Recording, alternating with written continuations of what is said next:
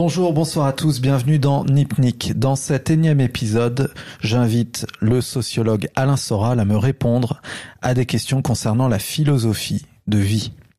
Bonjour Alain, comment allez-vous? Bonjour à tous, jusque-là ça va. Alors dites-moi pour commencer, comment vous gérez les conflits et quels conseils vous pourriez donner à quelqu'un qui est face à un conflit? Bah déjà moi je les, je les gère euh, brutalement. Alors je sais bien que en général euh, il est de bon ton de jouer au sage et de dire euh, les phrases les phrases bateaux comme tu es au-dessus de ça ou on est au-dessus de ça ou tout le monde essaye toujours de donner des conseils de sagesse. En réalité, le problème des conflits, c'est le problème des rapports de force. C'est que soit on affronte, et là il faut euh, essayer de pas perdre, soit on fuit. Alors évidemment, on vous, on vous conseille toujours de, fuir, mais le problème c'est que de fuir indéfiniment, c'est très déprimant, hein, surtout euh, pour, enfin, sur le plan de la, virilité. Donc euh, en fait, j'ai pas vraiment de conseils à donner. J'ai simplement euh, dans les conflits, ce qu'il faut, c'est mesurer les chances qu'on a de gagner et de perdre, et, euh, on va dire les hiérarchiser, toi, de voir si ça vaut le coup ou pas. Mais euh, moi, j'ai une philosophie assez, je dirais assez païenne de ce point de vue-là. Je trouve qu'il est quand même toujours agréable de, toujours sain quelque part de se battre plutôt que de refuser le combat, et quand même rien de plus agréable que de gagner en s'étant battu euh, sainement et euh, je dirais frontalement. Hein. Et si vous savez que vous allez perdre par exemple le combat parce que la personne par exemple est plus forte, est-ce que vous y allez quand même? Bah, euh, moi, mon, mon exemple personnel, c'est que je mène des combats que je sais euh, plus ou moins perdus d'avance, mais je trouve moins douloureux de, de me, enfin, de, d'être défait dans la bataille plutôt que de, de reculer. Mais ça, je dis, c'est assez, euh, c'est assez traditionnel comme pensée, même, euh, je dirais, assez païen. L'idée que le, enfin, il y a ça d'ailleurs chez les, chez les Germains, il y a ça aussi chez les, les musulmans authentiques, c'est que pour monter au ciel, euh, le mieux c'est d'avoir été vaillant, euh, d'avoir été va- vaincu vaillant sur le champ de bataille, hein, euh, sachant quand même que on va tous mourir. Et puis pour ceux qui sont croyants, euh, le problème n'est pas la survie, le problème est la survie de- et la- le salut de l'âme. Hein. Donc euh, finalement, euh, pour des raisons qui m'échappent, moi je suis quand même dans cette pensée-là. Hein. Donc d'être en accord avec vos, vos pensées, ça vous battre pour des pensées. Ouais. vous- Et, et en fait, si je- j'extrapole, mon pire ennemi à moi, c'est euh, c'est pas l'ennemi, c'est la peur. C'est-à-dire euh, ne- pas oser y aller ou euh, être, euh, être handicapé par la peur. Je le vois par exemple quand je je parle pas de bataille physique, hein, mais ça existe aussi d'ailleurs, c'est c'est ce qu'il y a de plus radical. Mais quand je suis au tribunal par exemple, je sais très bien au tribunal que euh, je suis là normalement pour m'humilier et me- m'excuser et me soumettre pour essayer d'échapper à la, à la plus grande punition. C'est-à-dire que non seulement je vais m'humilier, me soumettre face à des gens que je méprise et qui sont ouvertement des menteurs, mais en plus je serai quand même châtié. Mais c'est l'idée d'être un peu moins châtié. Et ça c'est horrible. Et c'est ce que font à peu près tous les types qui, partent, qui passent au tribunal comme moi pour euh, délit d'opinion. Ils s'humilient, ils s'excusent. Euh, ils se soumettent et en plus ils sont quand même châtiés, euh, mais on leur dit voilà on te on te châtie pas trop fort quoi. Et quand je suis au tribunal, j'ai en- en- constamment à l'esprit ce que ça va me coûter de tenir tête au juge, au parti civil, c'est-à-dire à la, à, la, à, la, à la puissance qui est en face de moi. Et j'ai quand même euh, sur le moment un vrai plaisir, enfin une espèce de sentiment viril de ne pas me laisser humilier, de tenir tête. Et puis après, ben, j'ai l'addition qui m'est présentée. Et c'est un peu pareil que de, de quelqu'un qui vous humilie, euh, qui est plus fort que vous, et le choix de, de ne pas se laisser humilier, se faire casser la gueule, ou se soumettre et vivre avec l'humiliation.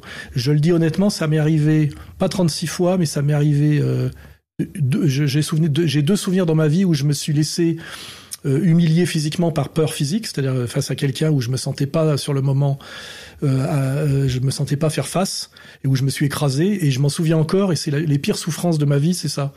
Je m'en souviens encore et ça me fait encore du mal. Alors que les fois où je me suis battu, où j'ai pris des coups, où ça s'est pas si bien passé, parce que parfois ça se passe pas très bien, euh, euh, la, la souffrance physique disparaît et, et d'un point de vue du Mental. mental, et moral, je me sens bien.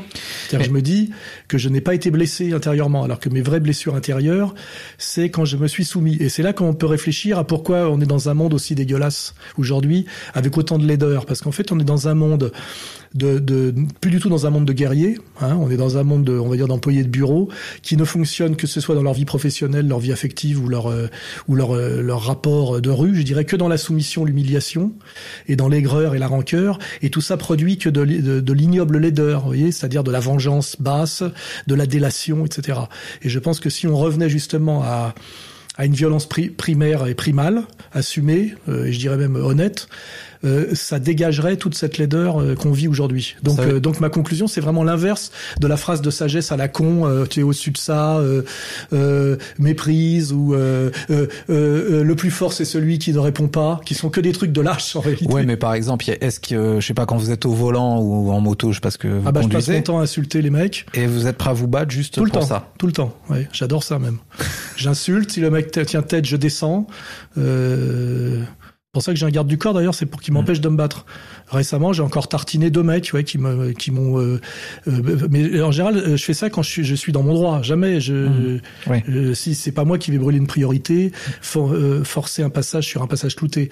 Mais quand un mec me, refuse une priorité, me fait un doigt d'honneur alors que c'est que j'étais dans, mon, dans mon droit, systématiquement, je mmh. défie. Et si ça va jusqu'au bout, je descends et je cogne, bien sûr. et, et c'est très sain, ça fait beaucoup de bien. Donc pour vous, tous les combats sont bien menés, petits comme plus les combats sont frontales, plus les combats sont frontales et sont simples et sains et directs. Je pense que c'est aussi le, le, rôle de la boxe et des sports de des authentiques sports de combat. Plus c'est sain, mon avis, moralement. Vous vous sentez bien après. Vous n'avez pas de ressentiment. Le truc qu'on découvre, c'est quand on s'est battu avec quelqu'un en général, on lui en veut plus après. Si le mec a fait a fait face, il y a réconciliation. Si c'est bien tenu, si c'est si c'est barré, euh, vous l'avez soumis, vous euh, il y a la justice, il y a une justice, je dirais euh, expéditive a été rendue. Je, les, les, les plus gros regrets que j'ai, c'est pareil, c'est quand mmh. il y a un type qui m'emmerde. Je me rappelle un type en camion qui m'avait fait chier. il descend, moi j'avance vers lui, et là mon garde du corps me bloque parce que il voulait absolument pas que je me batte, etc. Et je pense je pense encore parce que moi j'avais déjà dans mon schéma de ce que j'allais lui coller dans la gueule à ce connard prétentieux. Il m'avait forcé le passage clouté presque pour m'écraser. J'avais dit euh, c'est un passage clouté. Il m'avait insulté. Il avait arrêté son camion. Il était descendu et il se prenait pour un guerrier parce qu'il conduisait un camion et que c'était un, un sous-prolétaire, euh, etc. Et, et j'ai encore, je suis encore agacé aujourd'hui que mon garde du corps m'ait empêché d'y aller. Est-ce que ça, c'est c'est un, c'est une comment Est-ce que c'est une volonté de montrer à chaque fois sa virilité ou c'est juste euh, parce que c'est comme ça et qu'il faut punir soi-même? C'est insupportable de subir des injustices. C'est insupportable de subir la, une violence injuste des autres. Moi, par contre, je, je suis désolé de dire que j'essaie toujours de me comporter de façon très très correcte. Par exemple, je, quand il y a un piéton, je m'arrête pour le laisser passer. S'il y a une femme, je vais lui tenir la porte. S'il y a une vieille dame, euh, je vais lui laisser ma place. J'essaye de me conformer. Bon, sauf que des fois on est pressé, etc. J'essaye de me conformer au, comment dirais-je, à l'éthique du, du, de l'homme euh, occidental bien élevé, quoi. Et pour moi, ce qui est insupportable, c'est ceux qui pensent qu'ils peuvent se comporter autrement. J'ai aussi les gens qui viennent m'insulter dans la rue. J'en ai très très souvent, même au restaurant. Euh, des gens qui viennent m'insulter alors que vous réagissez comment quand c'est comme ça bah, je me lève et je dis au type euh, tu, tu veux qu'on sorte ou tu vois et, en général avec les yeux et la pression psychologique en général le mec s'écrase mm. et puis de temps en temps bah j'en colle une hein, euh, mais mais moi je ne me permettrai pas d'aller apostropher quelqu'un dans un restaurant. Et si je le fais par exemple euh, ça m'est déjà arrivé avec euh, récemment même Aziza encore j'y vais sur un mode comique. Je lui dis par exemple je l'ai croisé là l'autre jour et il tombe nez à nez avec moi dans la rue. Je dis vous avez vu Marine Le Pen chez Poutine? Tu vois? C'était bien hein, comme ça. Et là il se met à m'insulter dans la rue en, en appeler à la populace en disant que j'avais été déjà condamné six fois etc et il m'a même dit t'as de la chance d'être avec un garde du corps. Bon. j'étais pressé j'avais rendez-vous. Donc j'ai vanné j'ai rigolé, mais sinon j'aurais presque pu lui dire, bah écoute, euh, je vais lui dire de s'écarter, puis on va régler ça entre hommes. Mais euh, oui, oui, c'est. Je pense que c'est très insupportable d'être humilié, soumis, etc. Et si on se rappelle de nos souvenirs de l'école, à l'école, il y a quand même quelque chose. Moi, je me rappelle à l'école primaire, c'est là qu'on forme sa morale. C'est la morale par rapport aux profs et par rapport aux autres élèves. On ne, on ne dénonce jamais personne. Hein on ne faillote pas. Euh, mais par contre, quand le prof a une inspection, un truc comme ça, euh, on se tient bien ce jour-là pour pas qu'il ait, il soit mal noté, sauf si c'est un, un, prof qu'on déteste. Hein. Il y avait des règles fondamentales que j'ai appris à l'école primaire, moi, quand j'étais petit, comme ça. Euh, quand on est défié par quelqu'un dans la cour de récréation, on fait face, on se soumet pas, sinon toute l'année, mmh. on est le souffre-douleur ou l'esclave.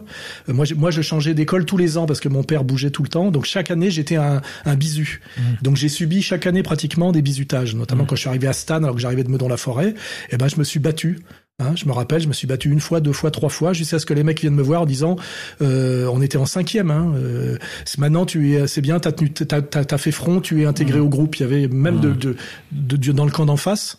Euh, une espèce de respect du fait que, que je m'étais pas soumis. Mmh. Et le bizutage, ça a à voir avec ça d'une certaine manière. Enfin pour moi, enfin résister au bizutage, parce que quand pareil, quand je suis rentré aux beaux arts, j'ai refusé le bizutage. On peut refuser le bizutage. Hein on y va et on dit moi je me fais pas bisuter d'ailleurs de dire si vous voulez me mmh. bisuter euh, ou alors on vient pas si on sent que c'est trop dur on n'est pas obligé de venir le jour du bisutage hein. il suffit de venir le lendemain donc c'est et euh, et moi je me souviens comme ça de euh, pareil en troisième j'arrive à Grenoble dans la cour de récré j'étais nouveau puis j'avais les cheveux un peu longs donc les mecs à l'époque c'est en 74 hein, mmh. et je me fais défier par le, le caïd de, de la de la classe d'en dessous d'ailleurs hein. moi je rentrais en en troisième et lui était en, quatre, euh, en, en, quatrième. mais c'était le balèze. Mm. Et il m'a défié. Et j'avais là, je flippais quand même, hein, parce qu'il y avait toute la mm. cour autour qui, qui, qui, faisait cercle pour pas que les pions mm. voient que ça allait, qu'il allait avoir baston. Parce qu'à force que le mec me cherche, tu sais, il te fait des croche-pieds dans la cour, il te pousse, euh, machin, etc.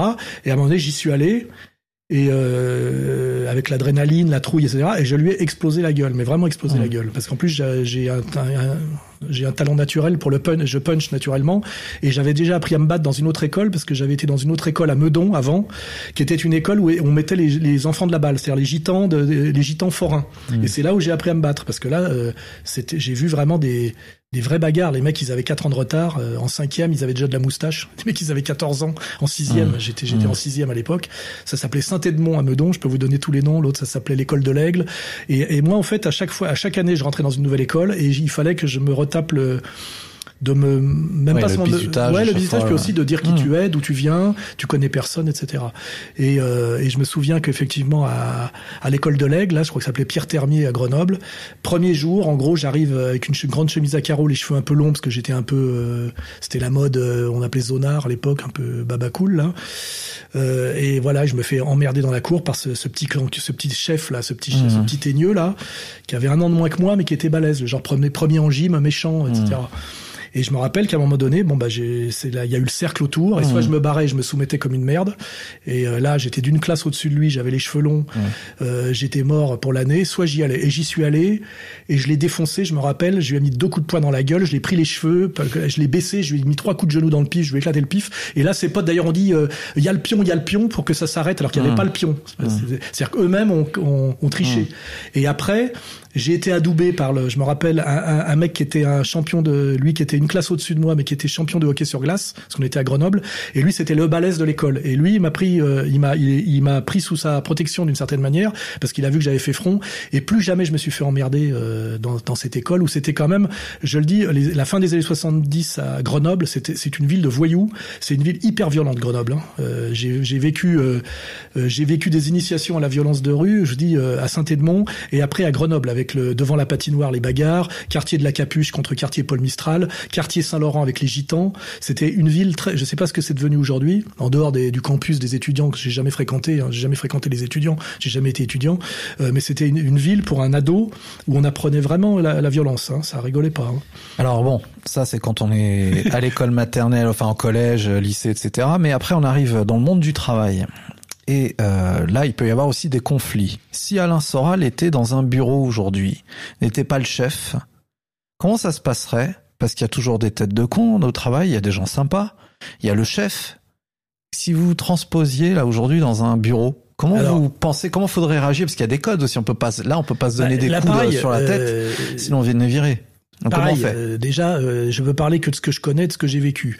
Moi, je suis en réalité un marginal intégral, ce que les gens comprennent pas toujours. Et pareil, je n'ai jamais, euh, je n'ai jamais travaillé au sens été un employé de bureau, jamais. Tout, tout, Pourquoi? Parce que justement, je ne, je suis incapable de me soumettre à une hiérarchie que j'estime, euh, comment dirais-je, injuste et surtout euh, dysfonctionnelle. Or, la hiérarchie de notre monde, de notre monde, de, de monde bourgeois capitaliste, en plus sous domination communautaire, avec un secteur tertiaire dominant. Surtout que moi, euh, les, les boulots que j'ai fait, c'était quoi? C'était courtier. Euh, journaliste, que des boulots qu'on pouvait faire euh, sans rien, hein, c'est-à-dire bricoler dans la brocante aux puces, et après faire du journalisme, et puis après écrire des livres, parce que j'ai découvert que je pouvais écrire et que j'ai eu la chance que le premier livre que j'ai écrit a fait un best-seller, donc j'ai continué. Mais donc je n'ai jamais travaillé dans un bureau, et, et les rares fois où j'ai travaillé, c'était quoi? C'était soit je donnais des conférences, notamment dans une école de mode, la S-Mode, et j'étais payé à la conférence, donc j'arrivais, mmh. parce que j'avais une notoriété à cause des, des, des, des deux livres que j'avais écrits, et je faisais ma conférence et on me payait pour ça, donc j'étais pas soumis à une hiérarchie. Euh, sinon, je faisais du journalisme. J'ai beaucoup travaillé, par exemple, pour Thierry Ardisson. J'ai pas mal travaillé aussi pour Jean, pour Bizot de Actuel. Et euh, ben, je venais proposer un projet, on me le validait ou pas, je faisais mon truc et je ramenais le produit fini. Euh, en général, à l'époque, c'était sur une disquette. Hein, euh, et, et, et, ce qui est marrant d'ailleurs, c'est que chaque fois qu'on m'a proposé une promotion, c'est-à-dire passer rédacteur en chef adjoint, c'est-à-dire devenir petit mmh. chef, j'ai refusé parce qu'en fait, je voulais pas rentrer dans ces rapports hiérarchiques de bureau qui expliquent aussi toute la mesquinerie et la médiocrité du monde contemporain. C'est horrible les, les, rapports de bureau hein, avec les ceux, ceux, qui essayent de monter, les lèche-culs, les faux culs, les gentils qui se font avoir. Euh, euh, c'est euh, ça plus euh, plus ce que j'ai dit avant là. Le... Mais quel conseil vous donneriez par exemple aux gens qui écoutent là et qui sont eux dans des bureaux parce que bah, la vie fait que aussi. Mais et... Justement, j'ai moi j'ai genre, le conseil que je donne c'est que quand on est un employé de bureau du tertiaire, qu'on accepte de faire deux heures de bagnole par jour et de, et de respecter les limitations de vitesse et de se prendre des PV, etc., etc. On est, je suis désolé de le dire, en bout de, chaîne, un sous-homme, un untermensch, quoi. C'est-à-dire qu'à ce moment-là, il faut, on accepte ça.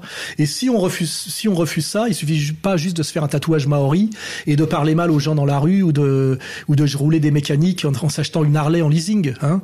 À ce moment-là, il faut réellement être en rupture et prendre les risques, par exemple, que moi je prends ou que d'autres prennent dans d'autres genres. C'est-à-dire, euh, il y a des gens qui sont retournés à la campagne, il y a des gens qui sont auto-entrepreneurs il y a des gens qui qui sont à leur compte. Euh, voilà, il faut avoir, comment dirais-je, une pratique en relation avec votre morale, et, il ne doit pas y avoir de décalage entre les deux. Or, toute la laideur de la société actuelle, c'est par exemple l'archétype même du journaliste, c'est le type qui prétend qu'il est indépendant, libre, et qu'il euh, exprime euh, sa pensée, sa volonté, alors que c'est, comme on l'a dit, ouais. une pute, parce que sinon ça serait un chômeur. Et quand il vient vous voir, il dit j'ai décidé de faire un article sur, sur vous. Déjà, je lui réponds t'as rien décidé du tout, bonhomme. C'est ton patron qui t'a donné l'ordre de le faire. Et je vais vous donner la parole. Je suis non, tu vas pas me donner la parole. T'es là pour me flinguer, connard. Je le sais très bien, parce que sinon t'aurais déjà perdu ton boulot. Et en plus, t'es une merde, parce que moi, ton boulot, j'ai jamais accepté de le faire comme tu le fais. Et même en étant indépendant, ça fait des années que j'ai renoncé à faire du journalisme officiel, parce que je sais que c'est un, un, boulot de salope et d'esclave. Voilà.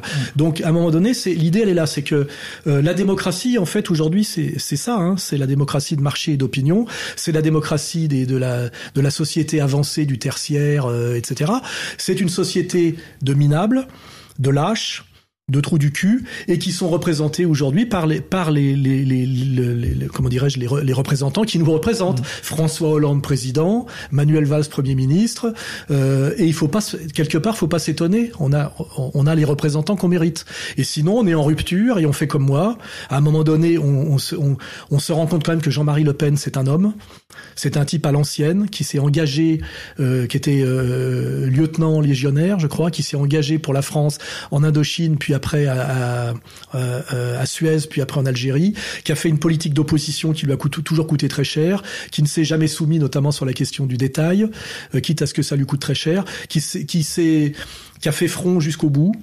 Et euh, bien que venant de l'extrême gauche, moi quelque part, et, étant passé par le marxisme-léninisme, je ne confonds pas, moi par exemple, à, à Jean-Marie Le Pen et à Asselineau, hein, euh, par exemple. Voilà. Donc le conseil que je donne, c'est euh, quand vous êtes un employé de bureau, euh, euh, je, n'arrive même pas à concevoir comment vous pouvez supporter cette vie-là. Bah, euh, le côté financier aussi. Oui, d'accord, oui, oui, le côté faut bouffer, d'accord. Bah oui, oui. Euh, mais euh, donc effectivement, il faut que vous ayez conscience que vous n'avez pas voix au chapitre, que vous êtes un être de peu d'importance, que vous vivez dans la soumission, souvent avec un travail profondément improductif et parcellaire, et que donc la seule chose qu'on peut vous conseiller, c'est l'humilité et peut-être même, même l'humilité de la de la religion, c'est-à-dire euh, euh, respecter la, la, loi, mais la loi divine parce qu'elle est plus plus respectable que la loi des hommes. Hein. Euh, c'est pour ça que j'ai un certain respect pour les musulmans du quotidien, qui est une, une religion d'humilité. Les types euh, savent que savent où est leur place, on dirait dans le cosmos, c'est par rapport à Dieu, et la ramènent pas trop. Ou alors ce que ce qu'on appelle les petites gens, les petites gens, mais souvent les petites gens n'étaient pas issus du tertiaire, ils étaient issus de la paysannerie, de, la, petite industrie, mmh. etc. Ils avaient la morale de la production. Sinon, ce qu'on appelle les petites gens, qui sont humbles, souvent euh, avec une certaine morale, euh, un sens de la parole donnée, parce que ça, pour moi, c'est le plus fondamental, c'est le sens de la parole donnée. Euh, et sinon, bah, effectivement, euh, euh, le conseil que je donne, c'est l'humilité. C'est-à-dire que quand on n'a pas les moyens d'eux, on fait pas comme si. Hein. Et puis si on veut faire comme si, il faut se donner les moyens. C'est pour ça que, par exemple, moi j'ai 58 ans, je n'ai pas de tatouage parce que j'ai aucune raison d'avoir de tatouage. Je n'ai pas fait de prison encore. Mmh. Je n'ai pas, je ne suis pas gitan. Je n'ai pas été soldat. Bah, les tatouages, c'est aussi raconter une histoire. Non, non, non. Les tatouages, ce sont des codes normalement euh, traditionnels. Ça a été totalement galvaudé à, la part des, à partir des années 80. Aujourd'hui, tout le monde est tatoué. Pour moi, ça veut rien dire. Et moi, je me suis toujours posé la question de savoir pourquoi je me tatouerais à un moment donné. Et à chaque fois, je me suis dit non, je n'ai pas de raison de. Voilà. Pour ah, moi, vous avez eu les cheveux longs aussi à un moment, parce que c'était. Oui, mais c'est pas pareil. Les cheveux longs, ça se coupe. Le tatouage, c'est à vie. Euh, je connais des pipes en ce moment. D'ailleurs, là, il paraît que Pokora est en train de militer pour le retrait des tatouages. C'est un petit con. Il a, il a quoi, 25 ans? Il est gavé de tatouages jusque sur la gueule. Et maintenant, il faut qu'il dépense des millions ah, pour se faire enlever au laser. Et il dit ne le faites pas parce qu'effectivement trois ans après c'est démodé. Donc euh, c'est tout le c'est tout le problème. Mais tout ça voilà c'est c'est toute mmh. cette idée de la un de la superficialité, de, du manque de conscience de ce que c'est que la durabilité et la durée, et puis aussi de la de ce qu'on appelle je sais pas la frime, c'est-à-dire que mais c'est lié à tout le système évidemment où on a un président de la République qui est un qui est une merde avant dans le temps, euh, c'était le type était un, militaire ou était un type qui avait euh, une, une issu d'une lignée héroïque ou d'un parcours héroïque, hein. même De Gaulle qui est le il a il s'est quand même tapé de partir à Londres en 40, d'avoir eu une aventure politique qui avait quand même qui était un peu risquée, euh, c'était c'était un personnage quand même. Hein. Et, aujourd'hui, on est dans un monde de, de, de, comment, de frimeurs, de frimeurs et de, tricheurs. Et on voit d'ailleurs quand on regarde le personnel journalistique et politique français. Là, j'étais encore au, tribunal l'autre jour, convoqué chez un juge d'instruction, et j'ai croisé euh, Geoffrin, le, le, rédacteur en chef de je sais pas trop quoi parce que je sais même pas s'il euh, il passe et en fait je, face à lui je dis tiens monsieur Mouchard qui porte bien son nom. Je l'ai je l'ai chambré comme c'était pas permis. Et, et, et, et ce type là tu es en face de lui il fait 1m65 il regarde par terre. Et tout tout son parcours alors qu'il est passé toutes ses son enfance en vacances chez Le Pen hein, son père c'est l'extrême droite de l'extrême droite hein, et il s'appelle Mouchard il s'appelle pas Geoffrin. Et ces mecs là c'est les mecs qui sont au poste de commande du journalisme français. Quand vous allez euh, un peu plus haut vous regardez les hommes politiques Aujourd'hui, le, le, standard, c'est 1m65, franc-maçon et PD il y a un vrai problème, quoi. Hein voilà. Donc, euh, et tout ça, c'est la conséquence de la conséquence de la conséquence de cette société, enfin, on va dire même du capitalisme hein, d'une certaine manière, de la de la société marchande. Euh, Marx décrit très bien hein, le euh, l'effondrement moral lié au capitalisme et qui cette, cette ce, ce, système, je dirais amoral et immoral fait monter. Et c'est pas pour rien aujourd'hui qu'on a ceux que nous avons à la tête de notre monde, hein, qui normalement dans la hiérarchie traditionnelle sont au plus bas. Ils sont en dessous de tout normalement dans la hiérarchie traditionnelle, que ce soit en Égypte, euh, dans, euh, au Maghreb, et, et, là ils sont au-dessus de, de, nous tous, et, et, ils nous imposent toutes ces, ces, valeurs inversées, toutes ces soumissions, et, euh, et même si on dérive un peu du sujet, donc voilà, je ne, je n'ai aucun conseil de sagesse à donner, je ne voudrais donner que des conseils, je dirais, de saine virilité. Virilité, c'est vir, hein, c'est virilité, c'est masculin, vertu euh, et morale. Hein, masculinité, vertu, morale. Hein, c'est les mêmes racines. Et je pense que c'est les vrais conseils, c'est cela à donner, parce que dans une société qui se re-viriliserait d'un coup là, euh, ça pourrait bouger politiquement incroyablement. Alors. Euh pour les, les avis euh, contraires, c'est-à-dire les opinions, par exemple politiques, religieuses, euh, mettons-nous encore à la place de, de, de cette personne qui, qui euh, serait dans la société, pas, pas vous donc, mais quelqu'un qui serait dans la société simplement commune à son boulot et qui entend des, des opinions contraires, religieuses. Est-ce qu'il faut, d'après vous, en tant que dans la dans la philosophie de vie, entrer dans les conflits d'idées? Ou est-ce qu'il faut plutôt se garder ses idées pour soi Opinion religieuse, quel est votre avis là-dessus? Alors là, je vais être un petit peu plus raisonnable. D'abord, si on veut que ce que... Par exemple, un fan, excusez-moi, de Soral et de Dieudonné, par exemple, euh, qui, qui entendrait d'autres choses? Est-ce qu'il doit le dire? Moi, ce que, ce que je vois, c'est que je, je, je, suis confronté à beaucoup d'opposition.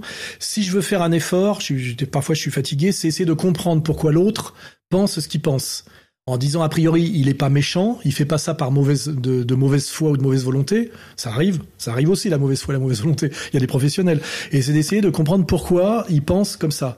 Alors j'essaie de comprendre d'où il vient historiquement, socialement, religieusement, euh, ce qu'on appelle le point de vue au sens objectif. Et après, si je suis euh, en forme, euh, que j'ai un, un, espèce de respect et un peu de générosité que déclenche la personne en face de moi, j'essaye de faire de la pédagogie, de lui expliquer pourquoi moi j'ai le point de vue que j'ai, pourquoi je pense que mon point de vue est, supérieur au sien, parce que voilà, j'essaye donc d'être pédagogue. Alors je l'ai fait, je, l'ai fait pendant des années, parce que pratiquement toutes les conférences que j'ai données pendant des années des, années étaient en terrain hostile, puisque j'essayais euh, de vendre le Front National à des gens issus de l'immigration ou du prolétariat, et de vendre au Front National des gens issus de l'immigration et du prolétariat. Donc j'étais en permanence dans la pédagogie, en disant ces gens-là méritent d'être respectés. Euh, ils ont été fourvoyés. Ils ont été fourvoyés par le PS, ils ont été fourvoyés par la communauté de lumière, ils ont été fourvoyés par SOS Racisme, euh, ils ont été fourvoyés par le, la propagande officielle du FLN. Enfin, si je veux prendre des exemples précis. Donc, il faut comprendre que, compte tenu de ce qu'on leur a appris, ils ne vous voient pas tel que vous êtes, hein, etc. Et donc, tatati tatata. Donc mmh. ça, c'est ce qu'appelle le euh, essayer de comprendre l'autre. Comprendre l'autre, d'ailleurs, ça veut pas dire euh, euh, être béat devant lui ou le mmh. trouver admirable, etc. Ça veut dire comprendre de quoi il est fait. C'est un travail de dissection quelque part. Hein. Ça a aussi à voir avec euh, euh, la dissection de la grenouille. Hein. C'est le démonter. Mais le démonter, euh, non pas le démonter à coup de poing dans la gueule, mais le démonter par la sociologie, la psychologie. Après, pour, pour comprendre déjà s'il y, a, s'il y a un espoir possible de, de, convergence, et puis aussi pour voir si le type est légitime d'une certaine manière. Hein. Je comprends par exemple qu'un musulman qui se fait régulièrement euh, un peu euh, diabolisé par Marine Le Pen n'ait pas envie de voter Front National. Je le comprends mmh. tout à fait. Alors moi, mes arguments, c'est de dire pense d'abord à la situation de la France, pense d'abord à la question économico-sociale. Euh, euh, il faut parfois faire quelques sacrifices. Moi-même, je fais quelques sacrifices quand j'appelle à voter Front National, alors que je trouve que Marine n'est pas assez claire sur la question du sionisme. Mais je comprends que quand on veut aller à la présidence et monter cette dernière marche, il y a des sujets qu'on doit mmh. qu'on doit laisser de côté ou même se travestir un peu. voilà donc, euh, donc là, euh, sur ce sujet-là, je j'incite pas à l'affrontement euh, mmh. l'affrontement immédiat parce que l'affrontement immédiat c'est c'est dans la vie je dirais dans la vie simple. Mais après si on veut progresser ne pas être qu'un gros con ou une brute mmh. c'est l'important c'est de comprendre de, le monde qui vous entoure et les gens. Donc euh, euh, moi toute ma vie j'ai été j'ai beaucoup pratiqué la, la, discussion de café de bistrot j'étais assez provocateur je suis un déclassé, donc j'ai toujours une position un peu ambiguë, ambivalente, euh, avec le, le, cul entre deux chaises d'une certaine manière. Donc, donc ma, ma, je dirais mon intelligence, si tant est que je sois intelligent, euh, que, euh, vient du fait que j'ai toujours été dans la confrontation tout le temps, tout le temps, tout le temps, et que j'ai toujours essayé, parce que c'est une nécessité d'adaptation, bien évidemment, de comprendre. Ah oui, quand on arrive dans une nouvelle mmh. école, essayer de comprendre la différence entre Grenoble et Paris, la différence entre Meudon-la-Forêt et le 6e arrondissement de Paris, euh, la différence entre la Suisse et la France, la différence entre la bourgeoisie et, le petit peuple. C'est tout ça, c'est des confrontations que j'ai subies euh, par mon parcours. Euh, la différence entre les hommes et les femmes, la différence entre les enfants uniques et les, et les, les, les fratries, la différence entre les enfants de riches et les enfants de pauvres, euh, la différence entre les enfants d'immigrés et, et, chez les enfants d'immigrés, entre l'enfant algérien, l'enfant marocain, etc., etc.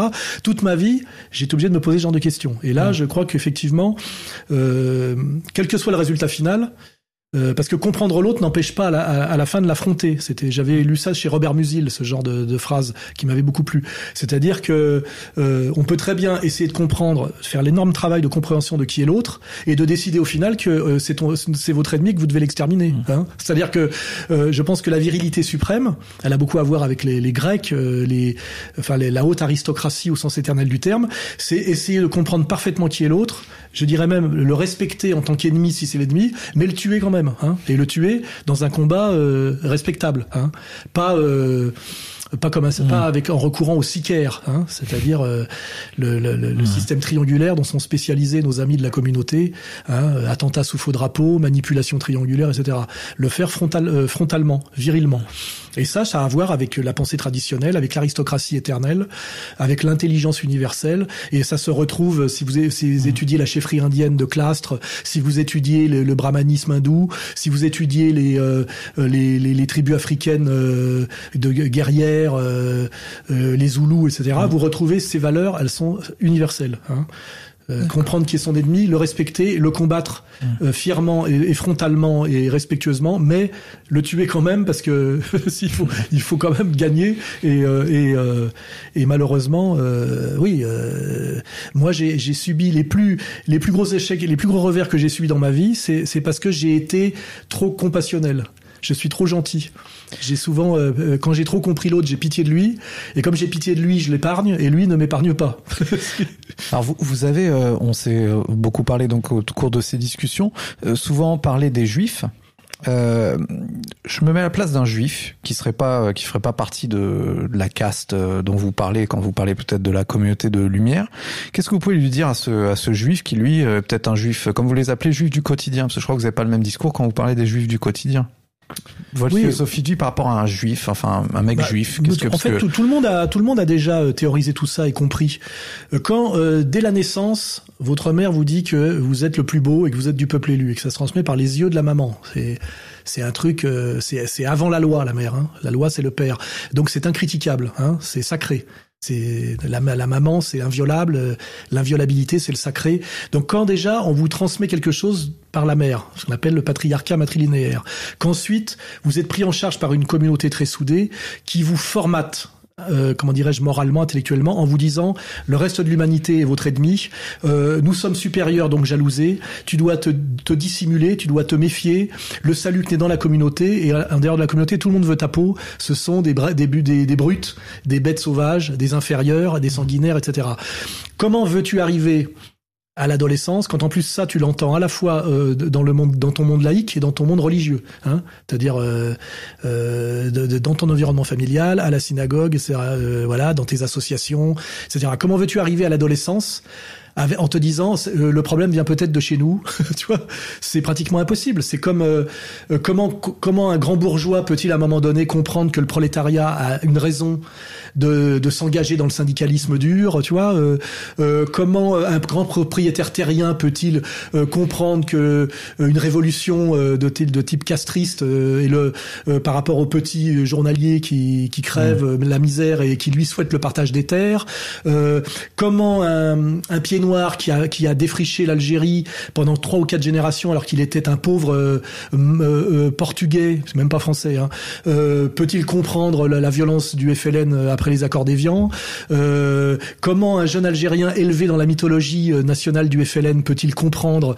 même pas un pied noir, mais un Français de souche qui est agacé par l'immigration Comment un, etc. etc. Je veux dire, le problème c'est que chez le, le juif, c'est- tout ça est encore est plus puissant que chez tout autre parce que c'est une communauté euh, peu nombreuse, très très soudée, d'élite et dominatrice comme l'a dit euh, De Gaulle, euh, qui fonctionne sur ce qu'on appelle le livre, la culture du livre, hein, c'est-à-dire euh, un énorme apprentissage transmis euh, de textes euh, qui sont quand même euh, une maîtrise de la dialectique et la dialectique, le, le but de la dialectique c'est pas de la, de la vérité. Hein c'est de n'être jamais pris à défaut, c'est de toujours retomber sur ses pattes. Donc on est face à des gens qui, pour des raisons multiséculaires, pour des raisons de, culture, de tradition, de religion, tout ça se mélange, sont des gens qui sont très très enfermés, c'est-à-dire à, l'intérieur de hautes murailles qu'ils n'identifient pas ou qu'ils identifient comme une protection, alors qu'en fait ces murailles ont été érigées pour empêcher les autres de pour, pour empêcher que qu'ils puissent tendre la main aux autres et que les autres puissent leur tendre la main, mais eux ils pensent que ces murailles sont nécessaires et qu'elles les protègent d'une violence potentielle immense. C'est ce que Gilad Atzmon appelle euh, le syndrome pré-traumatique. Et donc ils sont en permanence en train d'agresser parce qu'ils pensent que quelque part ils doivent tirer les premiers parce qu'ils sont tout le temps menacés. Donc en fait on est dans cette situation qui est à la fois une situation de paranoïa, une situation de schizophrénie, c'est un double standard, c'est-à-dire que c'est des gens qui exigent que les autres soient moraux avec eux, mais eux ne, se sont pas tenus à la morale parce qu'ils estiment que euh, dans le dans le dans le face à la situation critique dans laquelle euh, ils, ils sont, tous les coups sont permis. Hein Donc euh, on a schizophrénie, c'est-à-dire double standard moral, paranoïa, ce qui rend agressif et ce qui fausse le jugement, et ça donne effectivement le, bah, le juif qui m'est hostile, qui comprend pas euh, que moi, moi c'est égalité, réconciliation, c'est les valeurs de la République, c'est la, la, la, la liberté de culte, mais c'est aussi le respect de, de la laïcité authentique, hein, qui consiste pas uniquement à persécuter les musulmans, hein, euh, pour des raisons de pousser le peuple français à, à- au pro-sionisme par, par la bande, etc. Donc j'ai étudié cette question très bien. Mhm. Euh, les plus grands juifs que j'ai étudiés, que j'ai rencontrés, ont toujours déchiré ce qu'on appelle le voile du tribalisme, ce dont je viens de parler là, et ont toujours exactement dit ce que j'avais dit. Donc voilà, le- donc il y a des gens parmi eux qui sont tout à oui, fait. oui, euh, bah, je suis éditeur de Gilad Atzmon. euh, euh, Jacob Cohen est, est- est- fait partie de mon association. Euh, je suis un lecteur de Spinoza. Enfin, il y a eu même, on peut même dire Jésus-Christ.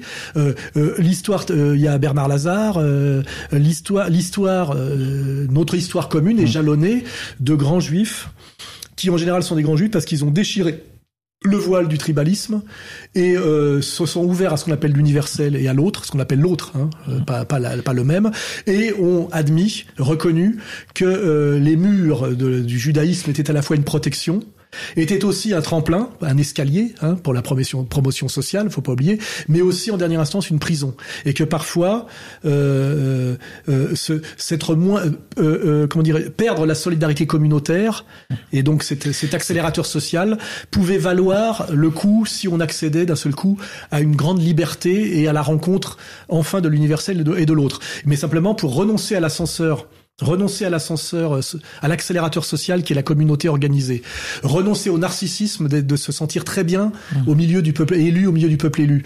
Euh, il faut des, il faut être un être supérieur. Il faut que, par les accidents de la vie ou par quelque chose qui peut même être des qualités, euh, je dirais natives, euh, le juif détribalisé est un juif supérieur, forcément un juif rare. Et si la vie, si le- la sociologie est une courbe de Gauss, le juif moyen est tel que je vous le, le décris, un peu paranoïaque, un peu schizophrène, euh, et malheureusement euh, immergé dans son habitus, et très difficile à, à déstabiliser, je dirais, ou à, à, à, rencontrer d'une certaine manière. En général, il y a ce mur, le mur existe à tous les niveaux. Vous êtes face à un mur quand vous parlez, quand vous parlez avec un juif juif.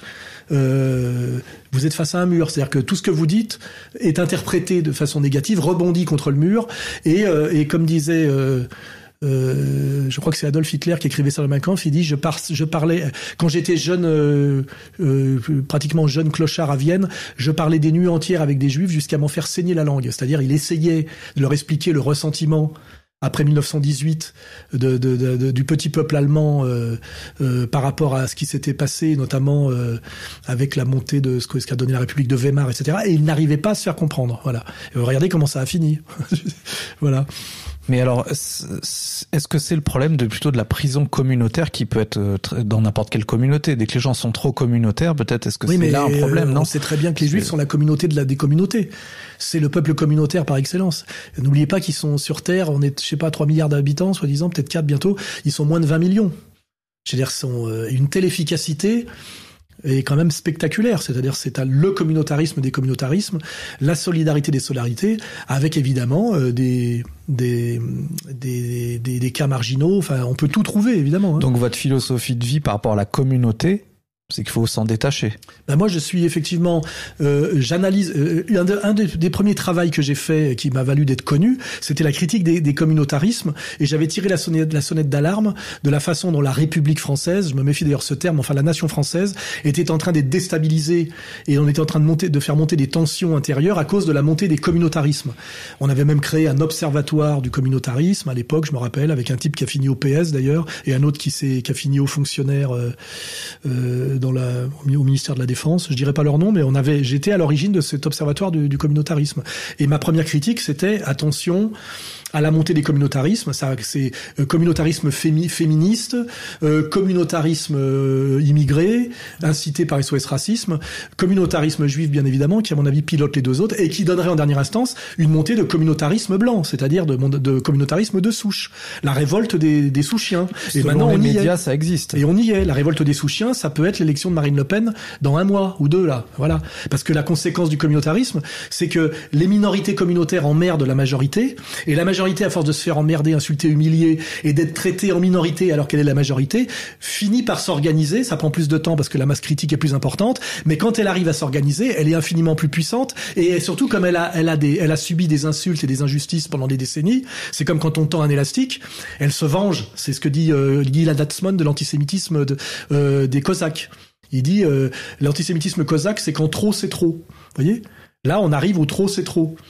Euh, le petit blanc majoritaire a trop été traité comme la minorité des minorités en France, trop insulté, injurié, manipulé, diffamé, maltraité, et il, en a marre et il va se fâcher. Voilà, et ça arrive. Je veux dire tout ça, c'est pour ça que je suis étonné de, de, que des gens qui se croient très intelligents et qui se disent si intelligents ne retiennent pas les sons de l'histoire, parce que là, il y a vraiment ce qu'on appelle un éternel retour au sens nietzschéen. Mmh. Hein. Les mêmes causes produisent toujours les mêmes effets. C'est une question de temps après et de, je dirais, de détails hein, dans les. Mais ça finit toujours par de la même façon. On accumule des mensonges, on accumule une violence euh, euh, qui est illégitime, on accumule une rancœur. Alors évidemment, les minorités sont toujours plus efficaces que les majorités puisque leur masse critique qui est plus facile à réunir, leur solidarité est plus facile. C'est pour ça que la minorité, la moins nombreuse et la plus soudée et la plus efficace, ce sont toujours des majorités qui sont écrasées par des minorités et pas l'inverse. La majorité, c'est la majorité silencieuse, c'est le cochon de payant, hein. c'est celui qui ne reçoit aucune solidarité. Et par contre, les minorités sont toujours organisées et euh, agissantes. Hein. Euh, donc en France, pour le, le, petit bourgeois français blanc d'origine française est le mec le moins soutenu en France. Alors que quand on appartient à, à, à une minorité chinoise, même peut-être même portugaise, euh, juive bien évidemment, ou euh, ou je sais pas, ou euh, ou lié à, à, un, pays étranger, euh, réseau algérien machin, on a on a des, des, des réseaux de solidarité. Le petit français lui n'a aucune réseau de solidarité. Il se fait cracher à la gueule de partout, insulter de partout, alors qu'il est dans son pays, qui qui fait qui paye ses impôts, qui ferme sa gueule, qu'il est quand même un des peuples les plus, on va dire les, les moins violents du monde d'une certaine manière il suffit de voyager pour s'en rendre compte. Hein. Et au bout d'un moment, il, accumule une rancœur, une colère, surtout qu'au début, il se laisse manipuler par les droits de l'homme, par l'antiracisme, par l'antifascisme. Et puis à un moment donné, quand il se rend compte que c'était lui le gentil, qu'on a fait que lui marcher sur la gueule parce que justement il était gentil, euh, et eh ben il y a ce qui est la, la, colère du gentil. Ça s'appelle comme ça, ça s'appelle le gentil. Hein. C'est pas un hasard. Et la colère du gentil, ça pète rarement, mais quand ça pète, ça pète très fort. Et je le dis, c'est toujours légitime. C'est toujours légitime. C'est une, ce sont des lois comme la météorologie ou la mécanique. Il y a rien d'inexplicable là-dedans. Hein. Alors comment gérer le discours qui est contre le, le, petit blanc, qui dit que les Français sont des colons, que euh, ils doivent payer, que c'est juste le simple retour des choses de, du passé? C'est ce qui peut être le discours de beaucoup de, bah, de comment, communautaires euh, Comment on répond On répond comme je le fais depuis euh, depuis 20 ans en disant le peuple français n'a pas colonisé, ça a été fait par la haute maçonnerie et par les Rothschild et on l'a jamais demandé son avis. Le français de base n'est pas allé coloniser d'ailleurs parce que la France est un pays sous-peuplé depuis les guerres napoléoniennes avec euh, des terres à cultiver et donc on n'avait pas de raison comme les Irlandais ou les Italiens du Sud de partir. Donc en fait euh, les Français ont très peu colonisé, on leur a pas demandé pour le faire. Ils ont regardé ça comme on regarde un match de foot à la télé. Euh, la guerre d'Algérie, les trois quarts des Français voulaient pas y aller, étaient contre et trouvaient que c'était une violence relativement illégitime. Donc le français, euh, en fait, a subi lui aussi tout ça. On lui a mis sur le dos quelque chose pour lequel il y était pour rien. Et, euh, et en réalité, on répond à tous ces mensonges idéologiques par de l'histoire réelle. C'est-à-dire, l'histoire est toujours beaucoup plus compliquée que la manipulation idéologique. Hein. Et donc, euh, ce qu'il faut, c'est euh, se faire attention à de tous les slogans qu'on nous apprend.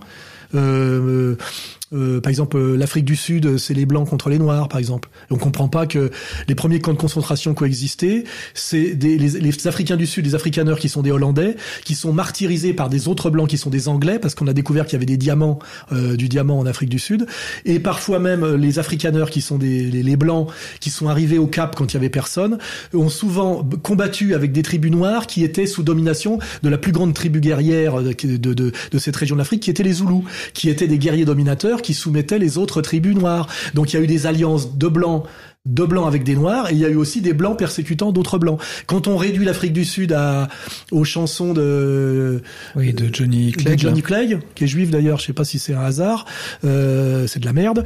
Euh, on peut rien comprendre, on peut rien comprendre. Et malheureusement, l'histoire simplifiée, l'histoire grossière, c'est ça sert à faire bouger les gens pour qu'ils aillent se faire tuer, se battre pour des salopards. En général toujours, hein, que ce soit le français contre le Bosch, mmh. le Bosch contre le français, le français de souche contre l'immigré, l'immigré contre le français de souche, euh, le sioniste contre le palestinien.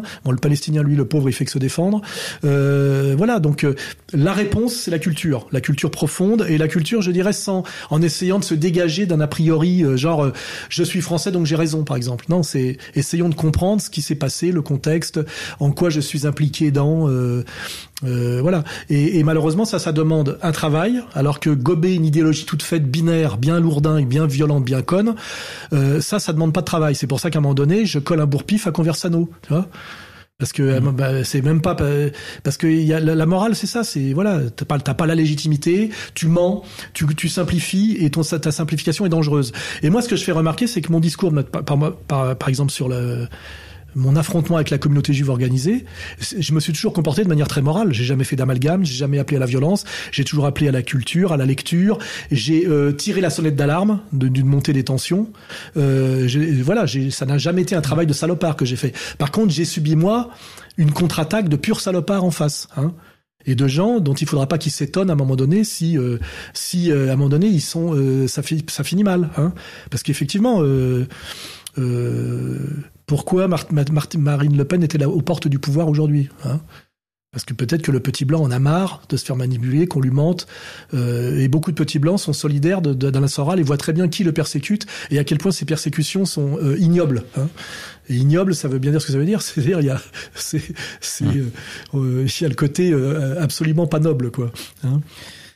Bien écoutez Alain Soral, merci beaucoup pour ce premier volume d'une émission dans l'émission que j'appellerais Comment gérer. Donc c'était comment gérer les conflits.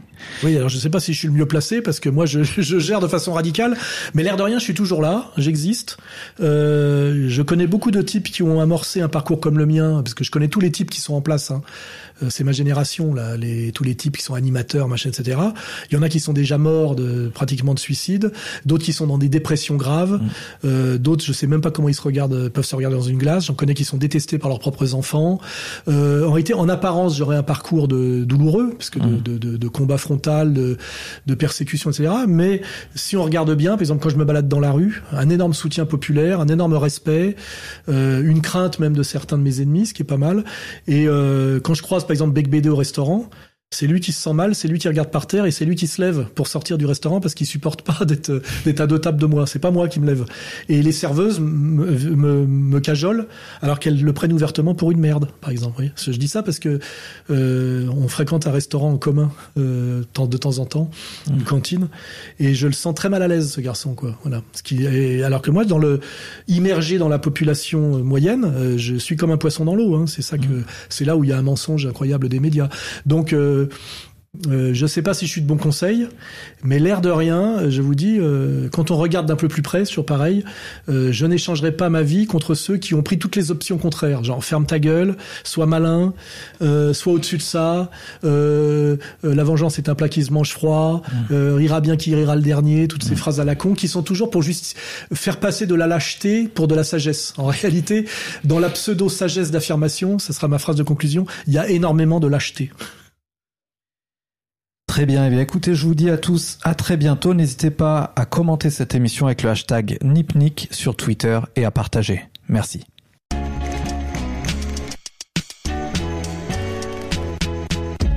semblez oublier en effet, mes amis, que vous n'êtes que des salariés, c'est-à-dire les êtres les plus vulnérables du monde capitaliste. Bienvenue à tous